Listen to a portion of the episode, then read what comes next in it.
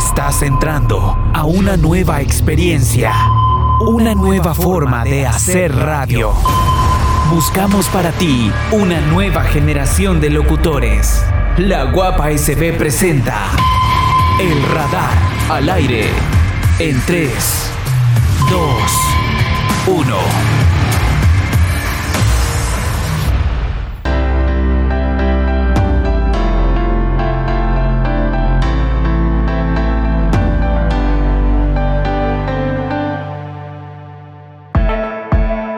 Bienvenidos un día más a su podcast El Radar.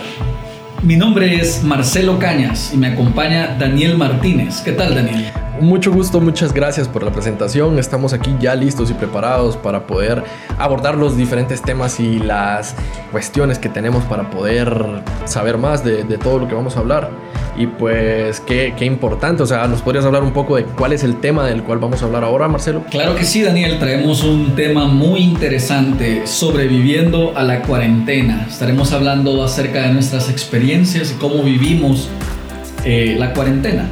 Perfecto, perfecto. Sí, la verdad que es un tema bastante llamativo porque actualmente creo que ni siquiera ha terminado la pandemia, entonces es un tema de mucha importancia para todas las personas que nos escuchan, ¿verdad?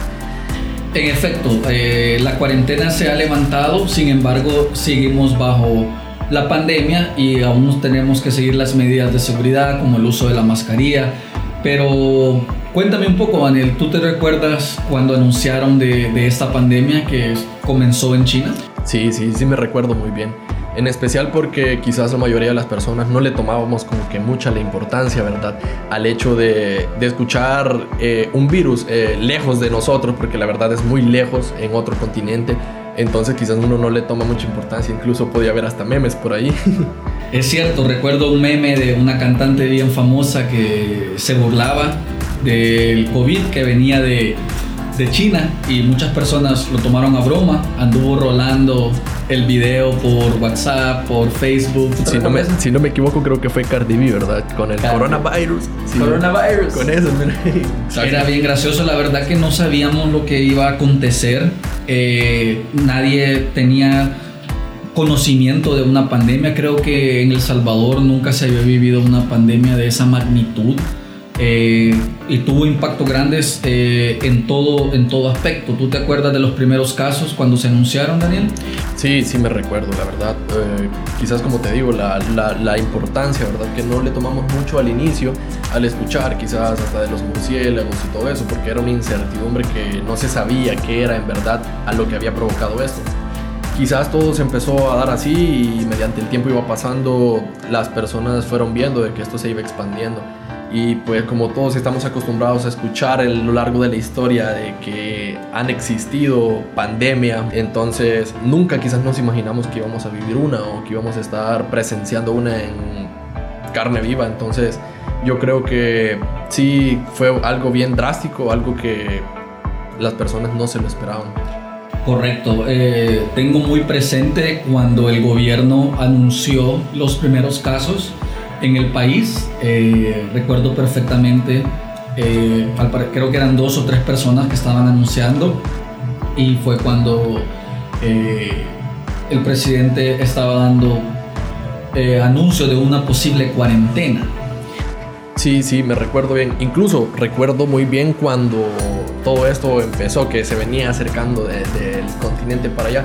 Entonces, como recuerda que fueron cerrando las fronteras y todo, entonces las personas trataban de lo más rápido posible huir de donde estaban cuando estaban fuera de su país y poder viajar a su país, a ver a su gente, porque era una preocupación, la verdad, que todos vivían por el hecho de tener esa incertidumbre de no saber cómo va a estar tu familia. Entonces, poco a poco eso se fue expandiendo más con las exportaciones que se hacen de país a país, con los negocios, entonces en todo eso el virus se fue expandiendo más y más y puedo recordar que justo cuando ya se iba acercando y todo ya Centroamérica y todo, ya la gente ya quizás no lo venía tomando ya quizás como una broma, ya lo veía como algo serio, ya lo veía quizás como algo de cuidado porque veíamos en el continente de Europa cómo había cobrado muchas vidas.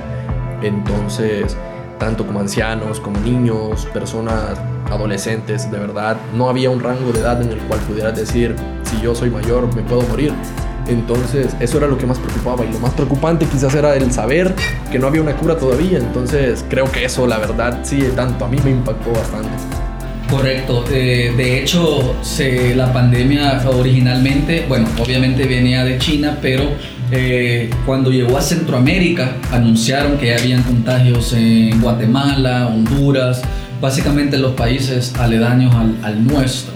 Eh, cuando surgió los primeros casos en el país, recuerdo que habían tres personas y hubo un aumento bien drástico del número 3 a 18 y luego se prolongó a tres dígitos, 100, etcétera, hasta que eh, se tomaron medidas más estrictas y el presidente decretó oficialmente una cuarentena. ¿Cómo viviste tú ese día que se decretó cuarentena? Incluso, perdón que te interrumpa, incluso creo que antes de que quizás hubiera un caso en el país, se había decretado ya, eh, no cuarentena, pero sí se habían cerrado las fronteras, se habían cerrado eh, los viajes de los aviones que venían de los países que quizás estaban más problema con la infección, de todo eso del virus.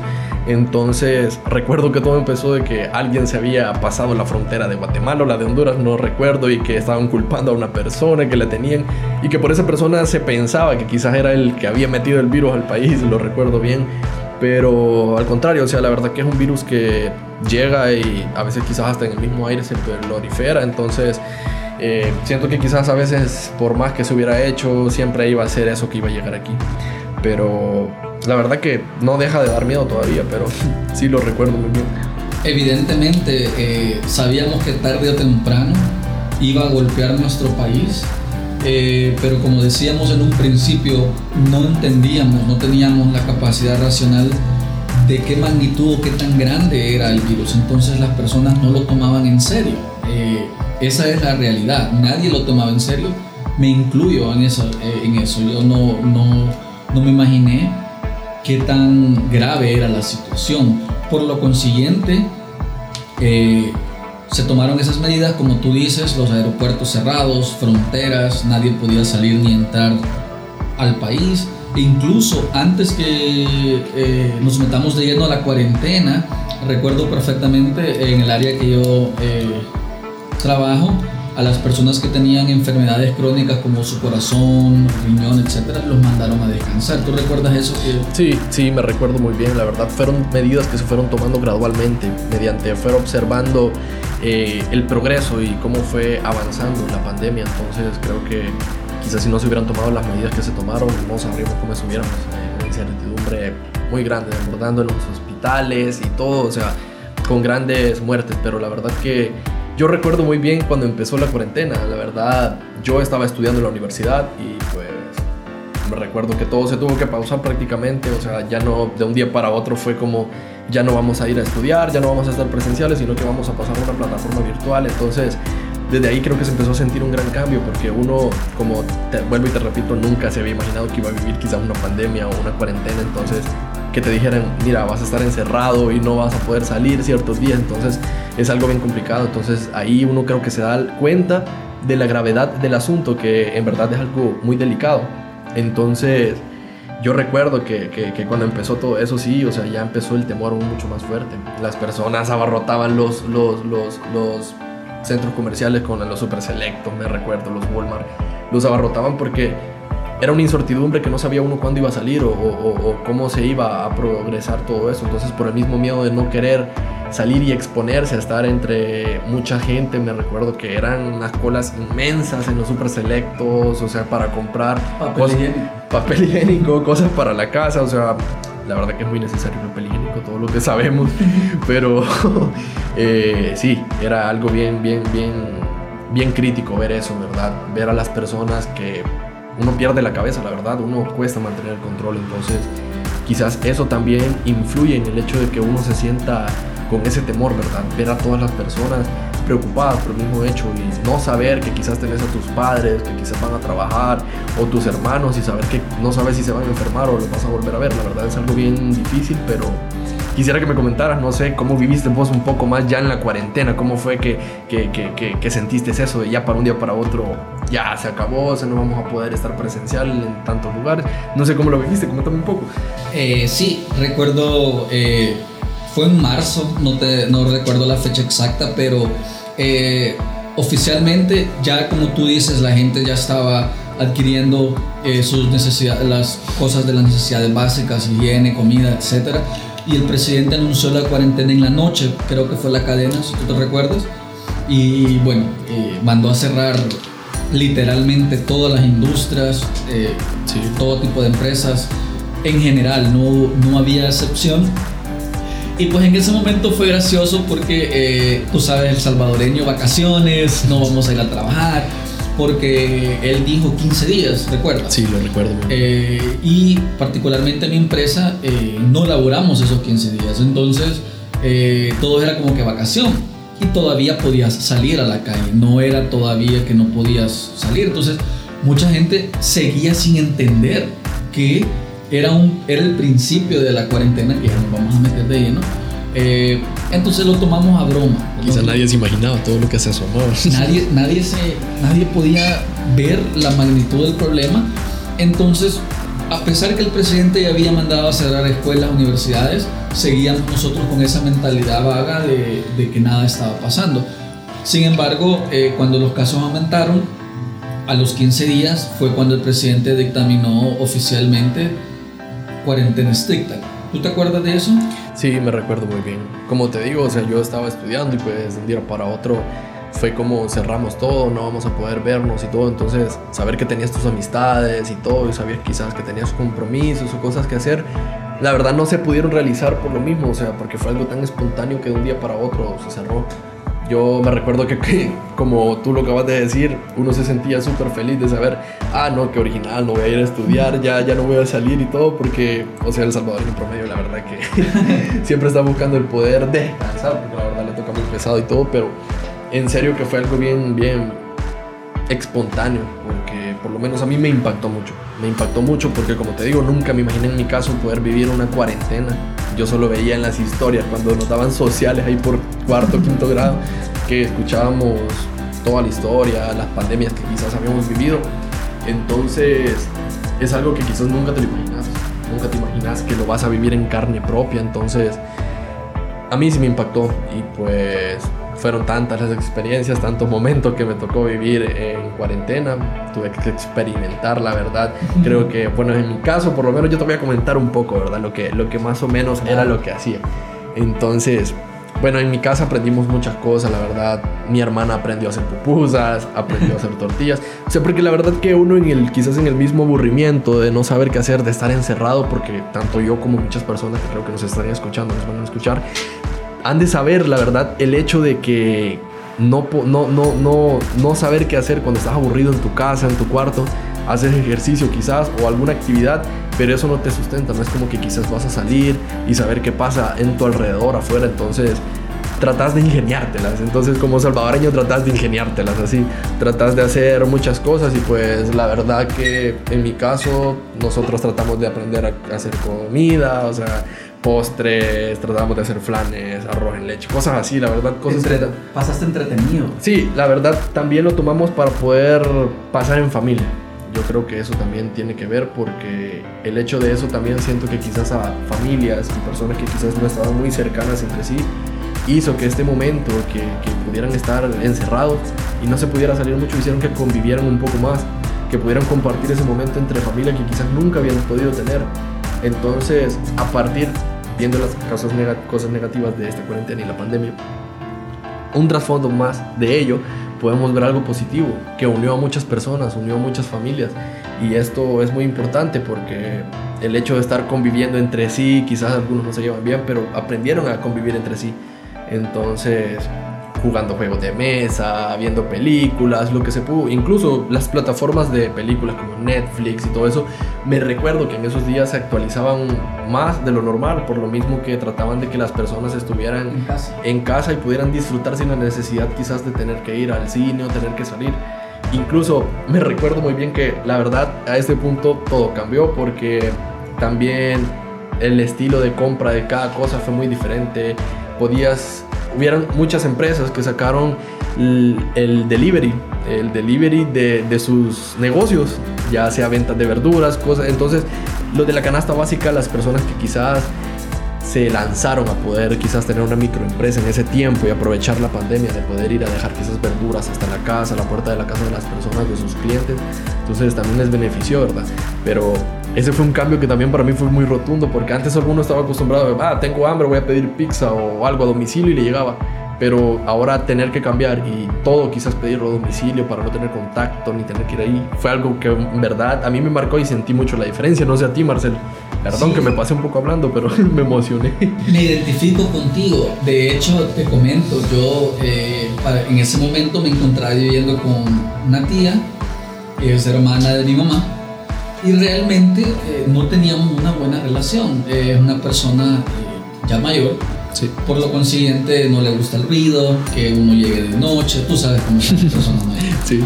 Y el hecho de estar en cuarentena cuatro, cinco, seis meses encerrados, eh, no quiero ocupar la palabra obligó, pero me hizo acercarme a ella al punto que al final de la cuarentena cocinábamos juntos, cenábamos juntos, veíamos películas juntos.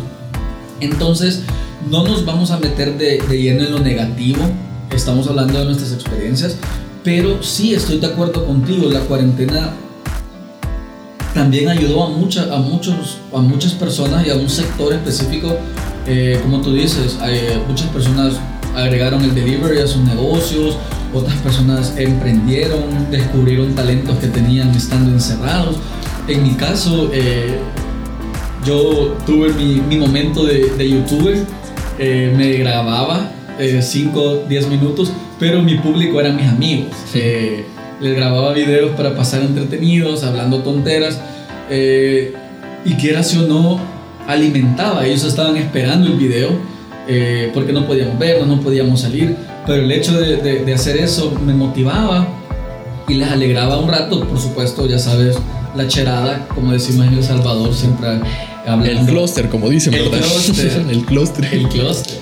Eh, y también eh, recuerdo ¿Tú te acuerdas cómo hacíamos para ir al súper? Sí, sí. Bueno, al inicio me recuerdo que quizás era bien complicado, pero ya después me recuerdo que fue con el DUI, que mencionaron que con el DUI, que tal DUI de numeración en tal día que terminara, iba a ir tal día, así, pero es lo gracioso que yo me recuerdo que había muchas personas que o falsificaban el, el, el, porque tenías podías pedir una hoja que era con la que te certificaba que quizás podías ir a tu empresa o así entonces muchos falsificaban esos documentos y recuerdo que en esos días justamente habían hecho como centros de contención les llamaban me recuerdo centros de contención esto hacía de que o sea toda persona que quizás era como que la agarraran presa. O sea, yo me recuerdo que sacaron muchos memes porque había personas que, la verdad, o sea, el salvadoreño también es necio, porque es necio.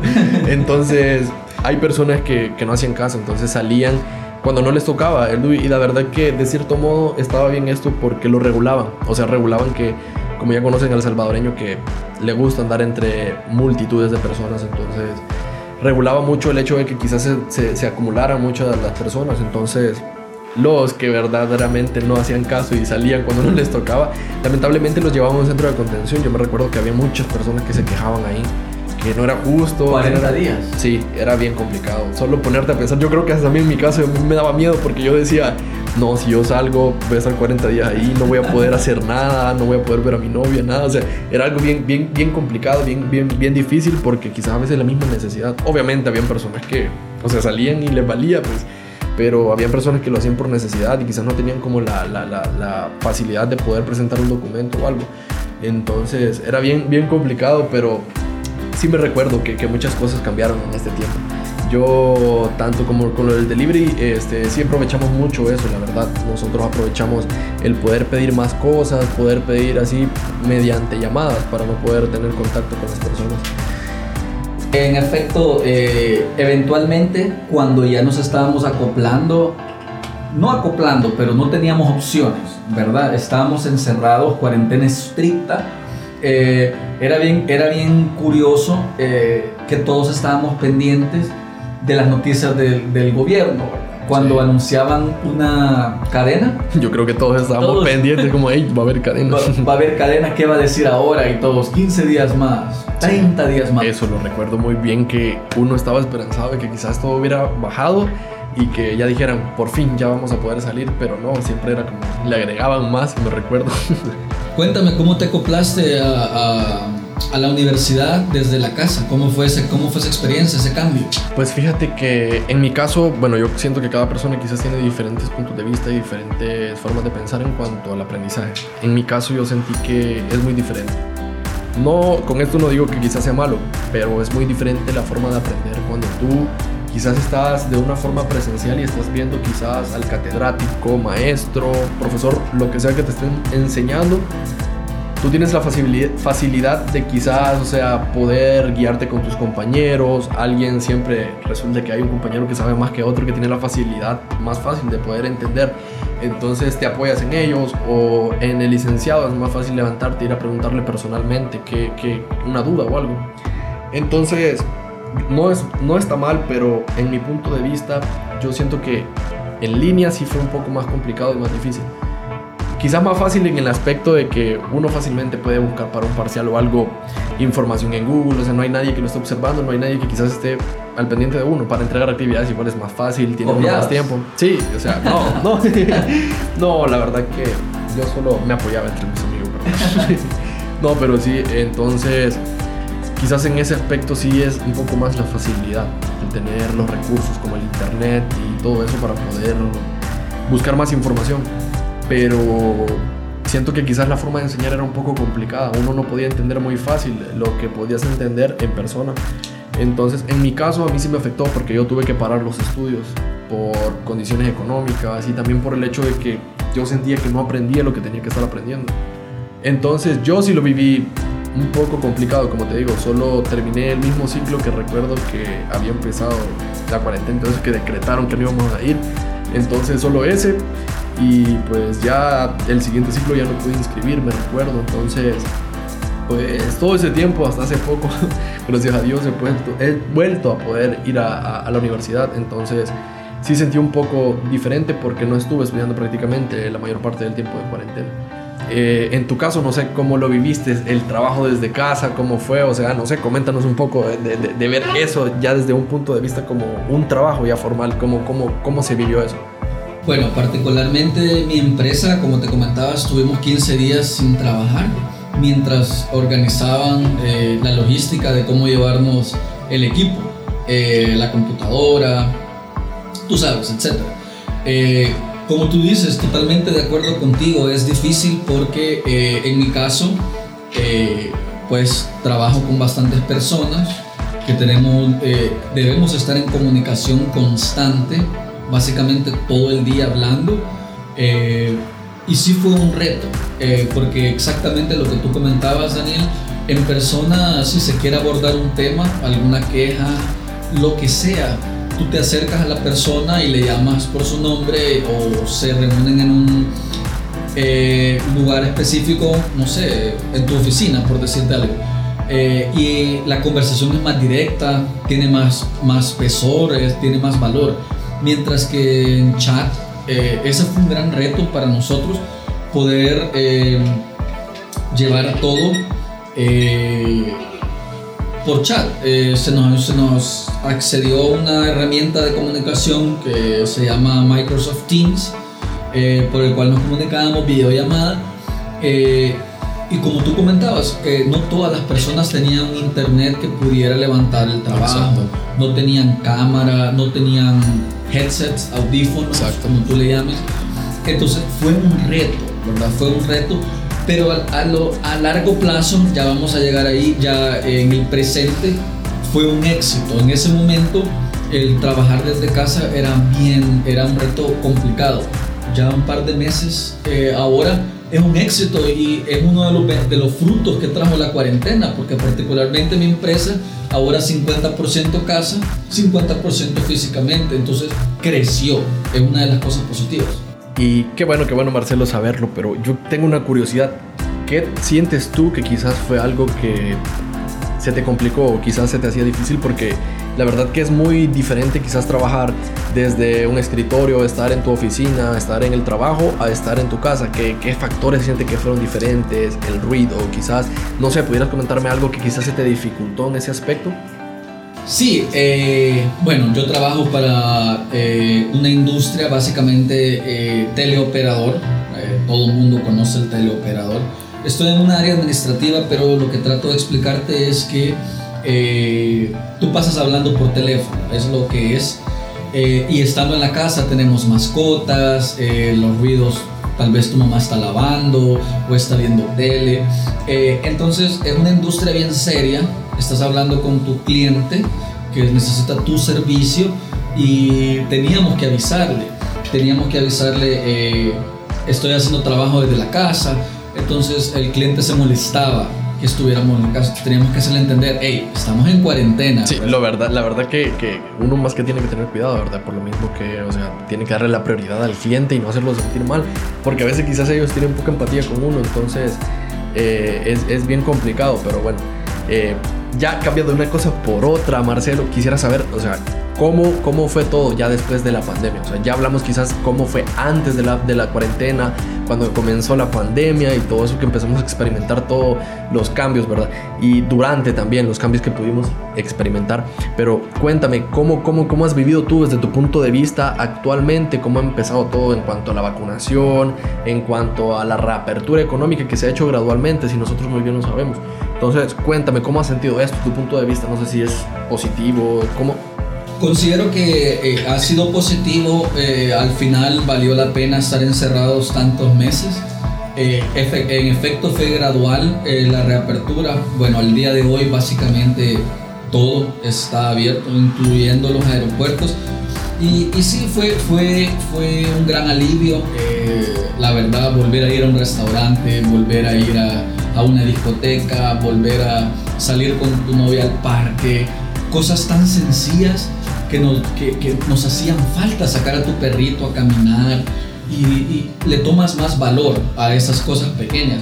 Eh, con lo de la vacunación, igual considero que la logística que el gobierno ha implementado es muy buena, de hecho yo ya me vacuné eh, ojo, no significa que ya, estoy, que ya no me puedo contagiar, eh, pero... ¿Qué es lo que normalmente se piensa, ojo? Sí, la gente considera de ya me vacuné, me quito la mascarilla. Totalmente equivocado. Y justamente a eso quiero llegar, Marcelo.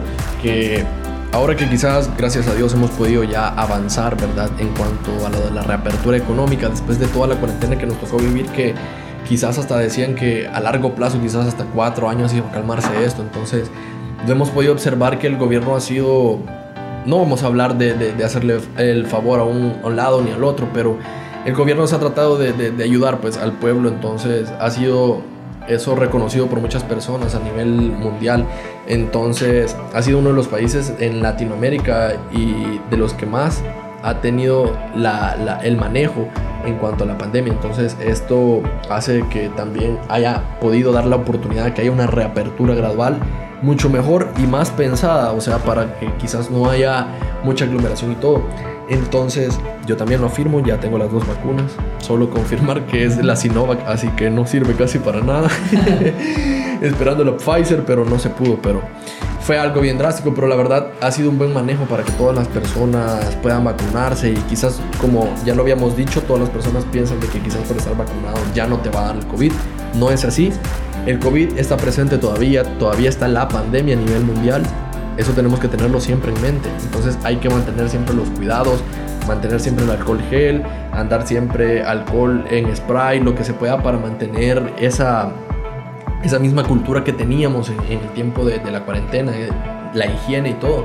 Entonces es algo bastante, bastante, bastante bueno como se ha sido todo el progreso. Gracias a Dios te cuento que yo fui cuando salieron los de 80 años, entonces a mí me sorprendió. Yo, me, yo pensé, me, vieron como viejito, no, pero sí, la verdad ha sido muy bueno el progreso y todo, y la verdad los efectos que esto ha causado es que la mayor parte de los salvadoreños y los que faltan todavía se puedan inmunizar de cierto modo. Ojo, esto no significa, como repito, que ya no tengan nada, sencillamente, y que no le pueda dar nada, sino que tienen las, defensas más fortalecidas.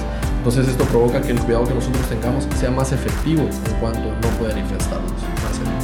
Estoy totalmente de acuerdo contigo. Eh, en efecto, eh, gracias a Dios ya eh, sin miedo a equivocarme, eh, como dice el buen salvadoreño, ya vamos de bajada en el tema COVID. ya están vacunando básicamente a los niños. Eh, y fue duro, pero a la vez fue muy bueno el aprendizaje y la experiencia vivida. Y estoy totalmente de acuerdo, eh, estoy totalmente, tengo claro que vamos a estar más preparados, primero Dios, para una eventualidad de estas. En efecto, en efecto, Marcelo. Bueno, amigos, gracias por habernos escuchado y bueno, este ha sido todo el tema que hemos podido abordar en, esta, en este momento. La verdad que sabemos que como actualmente no se ha acabado la pandemia, es algo muy importante que podamos saber todos, la verdad, la actualidad y cómo se ha vivido cada uno de esas cosas. Agradecemos su tiempo y pues esperamos estar en una próxima ocasión con ustedes, amigos. Esto ha sido todo. Nos vemos en una próxima ocasión. Gracias por escucharnos.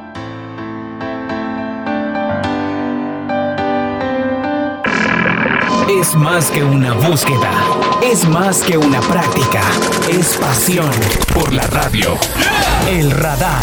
Te esperamos en su próximo turno. Ey, ey, ey, la guapa SB.